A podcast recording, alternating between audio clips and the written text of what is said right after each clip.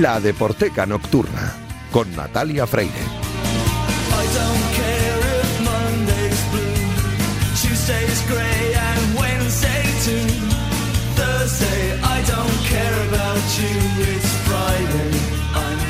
Bienvenidos a la Deporteca Nocturna, el programa de Radio Marca en el que demostramos que el deporte es y genera cultura. Os recuerdo que tenéis un correo electrónico, ladeporteca.gmail.com y también os recuerdo la cuenta de Twitter, arroba donde podéis comentar, sugerir y criticar todo lo que queráis. A los mandos técnicos me acompaña esta noche Luis Beamut, que ya está haciendo que todo suene a la perfección. Y como es habitual, comenzamos con el único e inigualable Julio Ruiz y su himno titular. Arrancamos ya.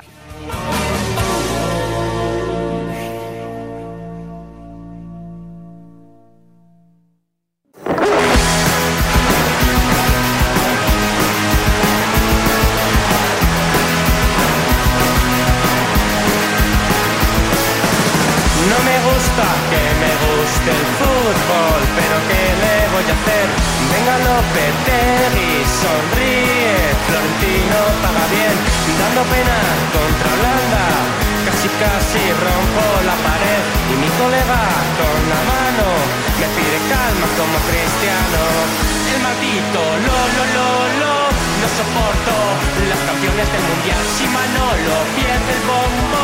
Disgusto, disgusto nacional.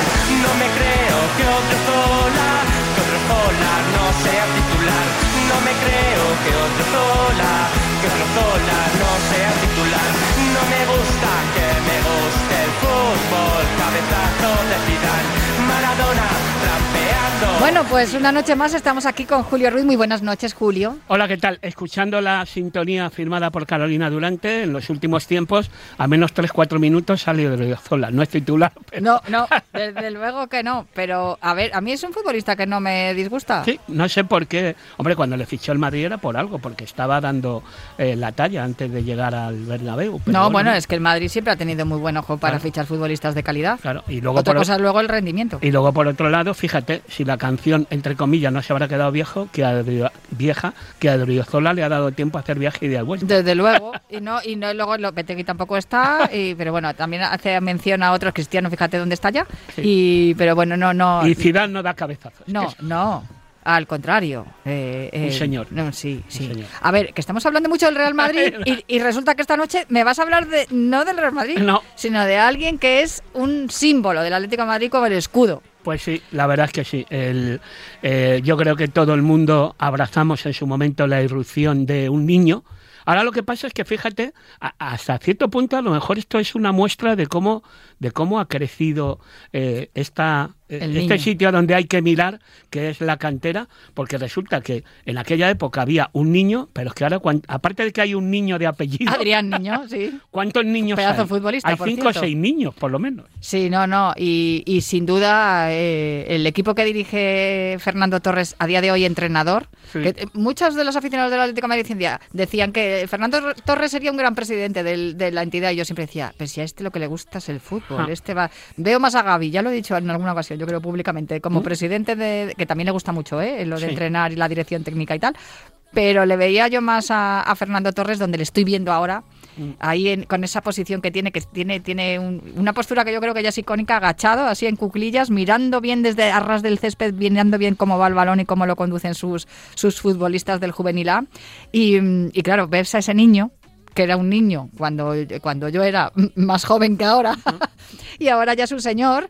Y, y claro, escuchas eh, a, a artistas que ahora mismo también son- están consagradas, como Chanel, decir lo que me ibas a contar tú, lo que me has contado hace dos minutos antes de empezar. Sí, eh, lo que yo también te voy a preguntar a ti, cuando tú tenías 13 o 14 años, como los que tenía Chanel, en la carpeta cuando ibas al cole, ¿qué jugador del Atleti llevabas? En la Es cara- de público, lo conoce, es, es público y notorio, lo he dicho muchas veces, Juan Carlos Pedraza. Juan Carlos Pedraza. Hombre, Eh, qué sí, bien, me Pedraza. encantaba ese, ese, y de verdad era uno de los extremos rápidos que tenía una velocidad impresionante por la banda derecha, me encantaba verle con su Mm. merena y, y bueno, era de esas que se esperaba al final del partido a ver cuando salía Juan Carlos Pedraza y me gustaba como futbolista y, y- y como todo.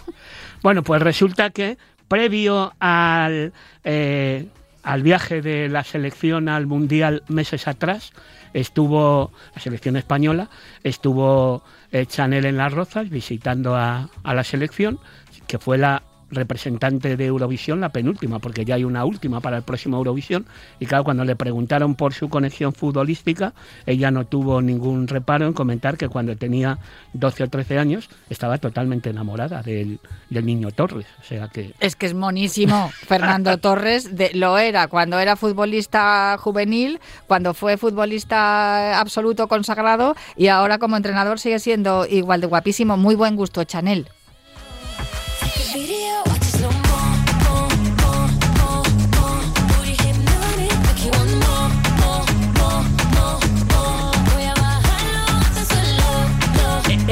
El gusto de Chanel, eh, futbolísticamente hablando, es loable, me encanta. Otra cosa es que su No, estilo pero- musical me guste a mí especialmente, pero a, a favor de Chanel en este caso. No, pero fíjate lo que son las cosas. Chanel es el ejemplo de un artista, evidentemente eh, todo el mundo sabe, tú y yo somos rockeros, poperos, bueno, pero todos mis respetos para toda aquella gente, actriz, eh, cantante que se curte en ese, en eso que está ahora tan de moda, que son los musicales. Mm. Seguro de que antes de que eh, eh, Chanel haya llegado a, a ser representante de Eurovisión y que haya subido su fama, ha estado por ahí, le ha tocado hacer de Whitney Houston, de Tina Turner, en, Y kilómetros eh, y kilómetros de gira y, mucho trabajo, muchos madrugones y poco reconocimiento y, y un sueldo precario también, ¿eh? Sí, que, que creemos que todo que es solo todo lo que reluce y no. Pero fíjate lo que son las cosas. Fernando Torres y su forma de eh, cantar. Eh, Fer- no, no, la forma de cantar de Fernando Torres, no. su forma de jugar al fútbol y su aspecto físico vale para que eh, dos nombres musicales tan diferentes como son el de Chanel o ya están sonando por ahí de fondo Casabian, pues eh, sean fans por una razón o por otra de Fernando Torres. Pues verás, resulta que acaba de ganar la selección española en Sudáfrica y con mi compañera Virginia, que es la que presenta el Cachitos en la 2 de televisión Virginia Díaz también, Virginia Díaz, sí. estábamos los dos en la unidad móvil de Radio Nacional eh, porque estábamos en el FIB y tocaban Casabian en aquel FIB. Y entonces, bueno, no sé por qué salió la historia de, de- del, del fútbol por medio, pero resulta que Pichorno, que es el guitarrista y el líder, mira, aquí el, el, cantante no es el líder, el jefe es Pichorno, el guitarrista, eh, ocasional cantante de vez en cuando, pero guitarrista, dijo que había invitado a Fernando Torres a venir a, Al concierto. a venir al concierto, pero que le constaba que estaba de vacaciones familiares después del éxito Del Mundial. del mundial Mm. y al mismo tiempo decía Pisorno que le hubiera gustado haber estado en la fiesta que hubo, esa fiesta por las calles de Madrid después del éxito de la selección española en el mundial de Sudáfrica. Pero vamos que Casabian y Pisorno, fans absolutos de Fernando Torres. Recordarás que en una pasada de Porteca hablamos también y sonó Casabian porque cuando el Leicester ganó la, la Premier, que fue todo un acontecimiento, eh, la forma de celebrarlo fue con un concierto de Casabian en el campo del Leicester. porque son hinchas. Claro, Casabian son del Leicester, claro.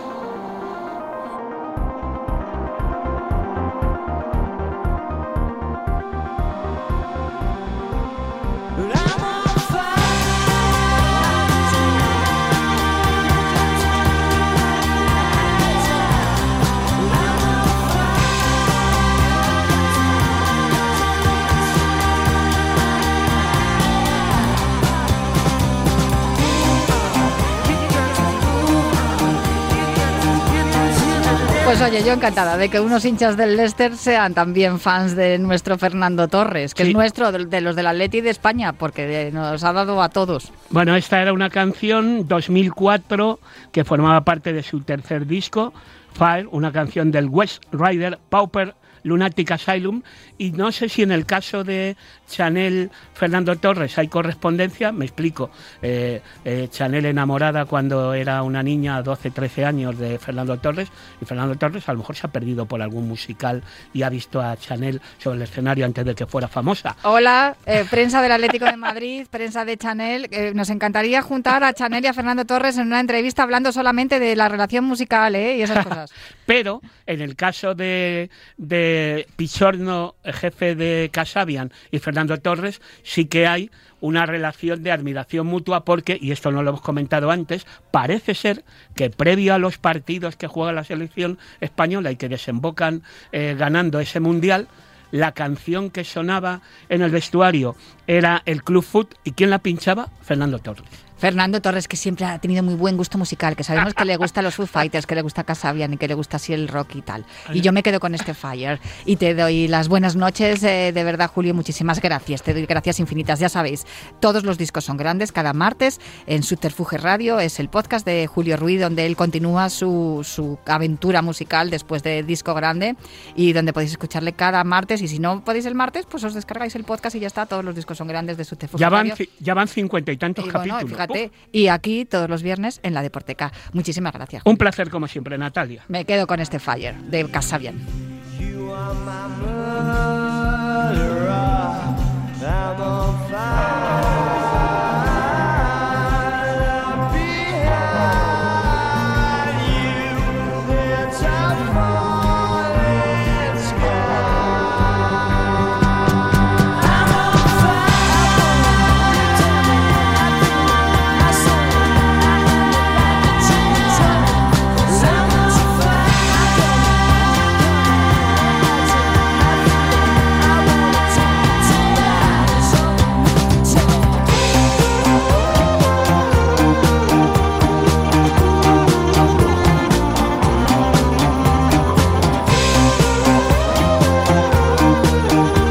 ¿Qué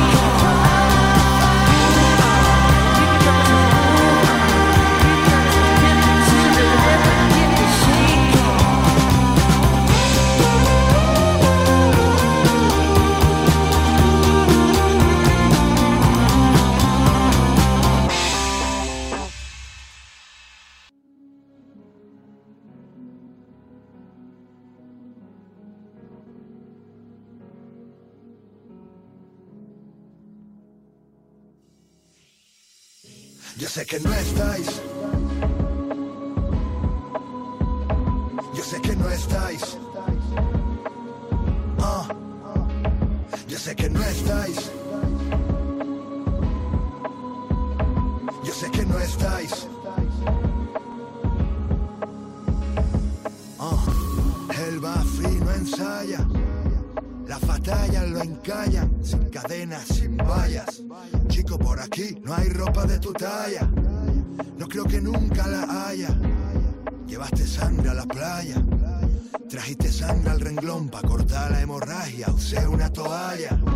Vamos a seguir hablando de la pasión que despiertan los colores rojiblancos, solo que esta vez va a ser en clave literaria. De fondo estáis escuchando Latidos de SFDK, que no tiene mucho que ver con el Atlético de Madrid, pero sí tiene que ver con el título del libro del que vamos a hablar a continuación. Para ello, esta noche nos acompaña el autor de este libro que... Usando terminología cinematográfica, podría decirse que está en postproducción, porque su proyecto, presentado en la plataforma libros.com, alcanzó el objetivo hace unas semanas, confirmando que el fútbol femenino interesa. al menos interesa a los mecenas que han donado su dinero para que este libro vea la luz. Su título, Latidos rojiblancos, la gloria femenina partido a partido. De ahí la banda sonora elegida para presentarlo aquí en la Deporteca, que es este Latidos de SFDK.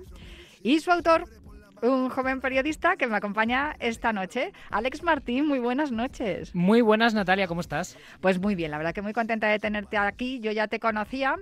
Eh, te conocía por redes, pero no te conocía en persona y tuvimos la suerte de conocernos en la presentación del evento Atleti en femenino y ahí ya fue cuando empezamos a hablar del libro, aunque tengo que decir que Silvia Barba ya me escribió, eh, que es compañera tuya, ha sido compañera tuya, eh, ya me escribió diciendo, tienes que hablar con Alex Martín, que está escribiendo un libro sobre el Atleti femenino.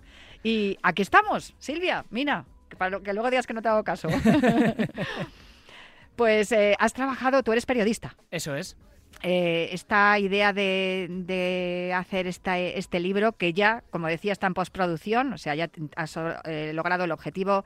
Por cierto, desde aquí un saludo ta- también a libros.com, porque es una editorial que apuesta. Por, por estos, es, es como hacer crowdfunding, bueno, no, es hacer crowdfunding eh, con- concretamente, Literalmente, sí. literalmente, como se hace para, para otros muchos proyectos musicales, eh, cinematográficos. La idea es que la gente que cree en tu proyecto apuesta por ello de manera anticipada y así se puede llevar a cabo con una libertad que seguramente no habrías tenido de haber estado en una editorial que, que te pidiera, digamos, eh, unas condiciones, ¿no? Exacto, eh, yo estoy muy contento y además eh, muy agradecido a libros.com porque ellos se pusieron en contacto conmigo, ellos me propusieron la idea de, de escribir este libro, que la verdad es que me pareció una idea maravillosa desde el principio, porque sí que es verdad que, que hay muy poco material del Atlético Madrid femenino a este respecto a nivel literario y creo que era el momento y creo que era la oportunidad ideal ¿no? para, para poder sacar y poder hablar de este, de, de este equipo eh, tan, tan nuestro, tan visceral, tan de las entrañas, ¿no? que, que lo llevamos siempre en el corazón, ¿no?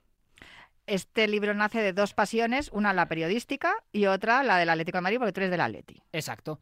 Exacto, eh, yo nací prácticamente con una camiseta del Atlético de Madrid en la mano, me acuerdo y lo pusimos así en la biografía de, de libros.com, eh, que para cuando yo era un bebé, básicamente, porque nosotros hemos vivido toda la vida al lado del Metropolitano ahora, que antes era la peineta, eh, cuando me ponía a llorar mi padre se ponía a cantarme el himno del Atleti, o sea que viene ya de cuna y esta pasión viene de, de toda la vida. Has dicho que vives al lado del Metropolitano, o sea, tú eres de estos encantados de que el Atleti se, se mudara, aunque me imagino que un poquito de, de cariño al Calderón ya la tendrás. Hombre, por supuesto. Eh, a ver, eh, por, por cercanía me viene muy bien. Te no viene a cómodo, te viene Hombre, me viene un pelín cómodo, la verdad, pero sí que es verdad que los am- es verdad que el ambiente del Calderón y el Metropolitano son como un huevo una castaña, ¿no? Al final, eh, sobre todo los últimos años, que es cuando fui yo, yo me acuerdo de un Atlético Madrid-Barça de Champions, 13-14 me parece, cuando estaba Villa, el ambiente fue, yo creo que de muy pocas veces he vivido ese ambiente en un estadio, en un estadio de fútbol. Y creo que va a ser de las pocas veces que, que lo voy a volver a vivir, más que nada por, por cómo estaba la afición, cómo salió el equipo al campo, y fue un partidazo. Al final el Atleti salió al más puro estilo cholo, de partido a partido, salió a morir al campo y ganó a un todo a un todopoderoso Barça que tenía Messi, tenía no, todavía no estaba Luis Suárez, pero estaba Alexis Sánchez, me parece, o sea, un auténtico equipazo.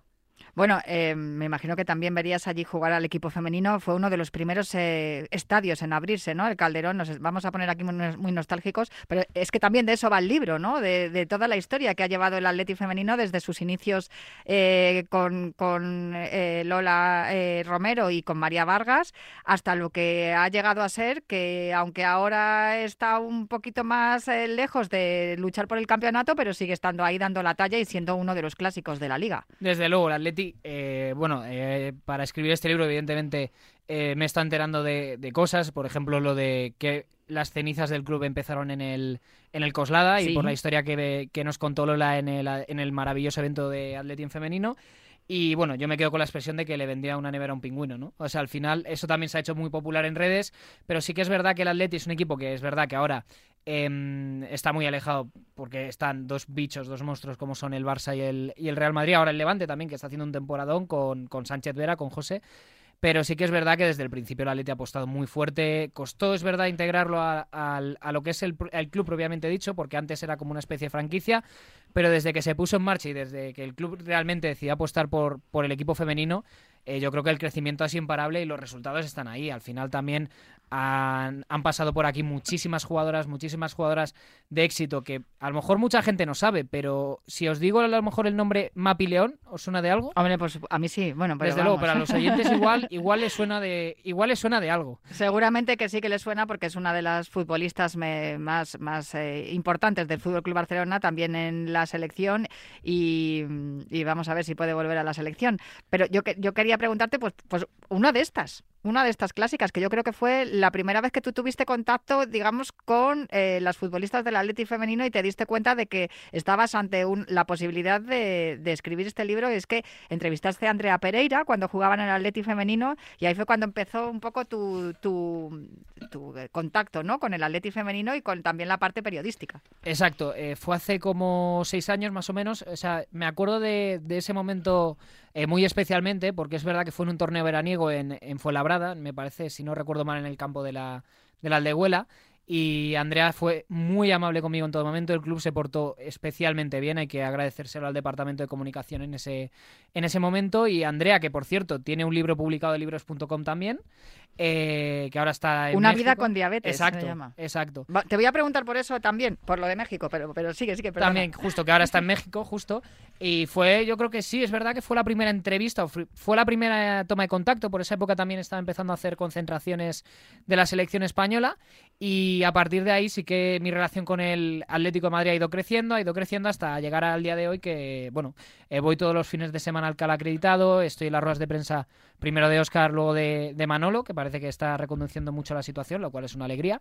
Y luego, Es un pues. hombre de la casa, Desde luego, que además entrenó al juvenil y que consiguió el famoso triplete con el Mm. juvenil, con lo cual un poco la casa conoce.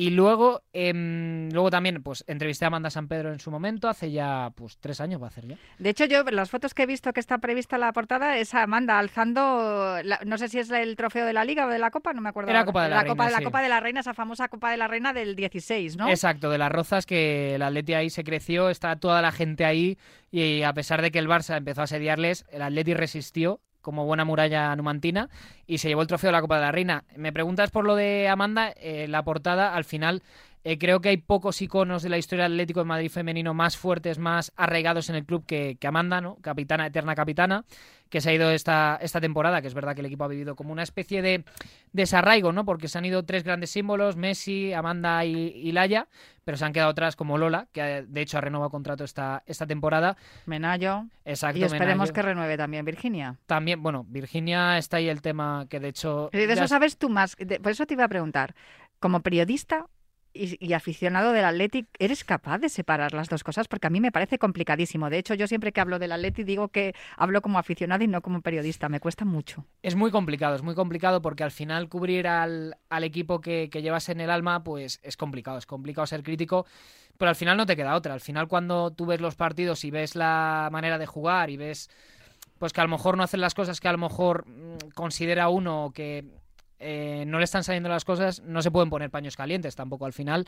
Si el equipo no está yendo bien hay que decirlo. Lo que no se puede hacer es taparlo. Yo creo que ese sería el mayor error porque partimos de la base de que eso no le harías ningún favor ni a ti como periodista, ni a, ni a las jugadoras, ni al propio cuerpo técnico, ni al club, evidentemente. Y yo creo que, que es la peor, es la peor sensación. Evidentemente no quieres que tu club vaya, vaya mal, pero si, si están haciendo las cosas mal o no le están saliendo las cosas, hay que decirlo. Quiero decir que posiblemente cuando tú escribes o haces crónicas sobre el partido del Atleti femenino, eh, lo haces desde el punto de vista más objetivo que te permite también tu corazón, imagino.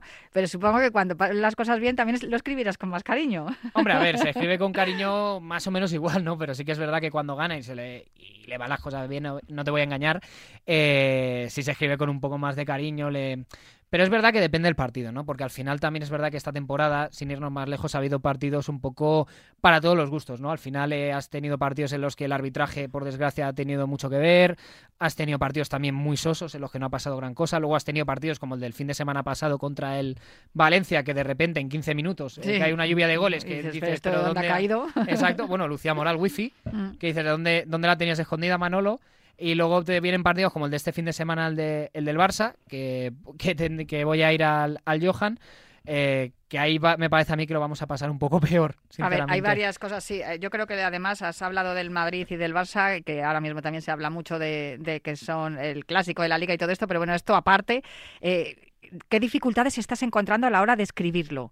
Sobre todo, eso es lo que más me interesa. Eso por un lado. Y por otro, te he dicho que te iba a preguntar también por México, eh, porque sé que a través de entrevistas que he leído de, de algunas futbolistas que están jugando allí, eh, aquella liga no es profesional, pero se cuida mucho, se, les permite mucho a los equipos mexicanos. ¿Crees que hay al- alguna liga internacional que está ahora mismo eh, equiparada a la liga femenina que tanto se nos llena la boca de, de la profesionalidad? Eso por un lado. Y por otro, ¿dónde, te, dónde estás viendo más atasco a, a la hora de escribir? ¿En dónde estás encontrando más dificultades? Eh, a ver, eh, empiezo por la, por la segunda. Sí que es verdad que pues el tema de documentación es verdad que es más complejo porque es eh, meterte pues en terreno más pantanoso porque nos estamos, estamos hablando de una historia que empezó hace 20, 23 años, a principios de los años 2000, pero hay que recordar que el Atleti femenino tenía sección ya en los años 80, que recordemos que Gil cuando eh, cuando decidió eh, hacer desaparecer la cantera también se fue detrás el equipo femenino, con lo cual ahí también hay parte de historia. Y yo creo que la parte de documentación, que es la que estamos empezando con ello, al final es la parte más compleja porque luego...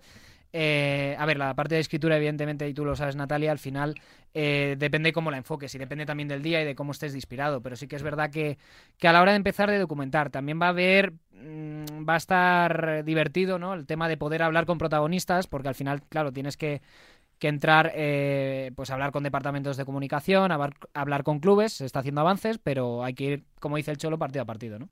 ¿Y lo de la liga, la profesionalización de la liga femenina y la comparativa con el resto de países? Bueno, al final eh, aquí en España sí que es verdad que se están haciendo muchos avances, porque los están haciendo. Yo creo que la Liga F, ya que se considere como profesional, ya es un gran avance, pero no es suficiente. Al final eh, tenemos que tener a todos los clubes que sean profesionales, que tengan condiciones idem, básicamente, y luego también tener eh, espacio suficiente y tener condiciones para que las jugadoras tengan un marco adecuado para poder eh, desarrollar su trabajo, porque al final, yo lo digo muchas veces, eh, es su pasión, sí, pero es su trabajo también. Muchas o prácticamente la mayoría viven de ellos y no tienen que compaginar con otras cosas. Y luego también tener eh, pues menos peleas, ¿no? Quizás menos peleas Federación Liga, yo creo que, que ayudaría Estaría también, bien. estaría bien y tener, y tener gente en la selección que eh, pues tener menos conflictos, ¿no? Al final. Yo creo que eso es.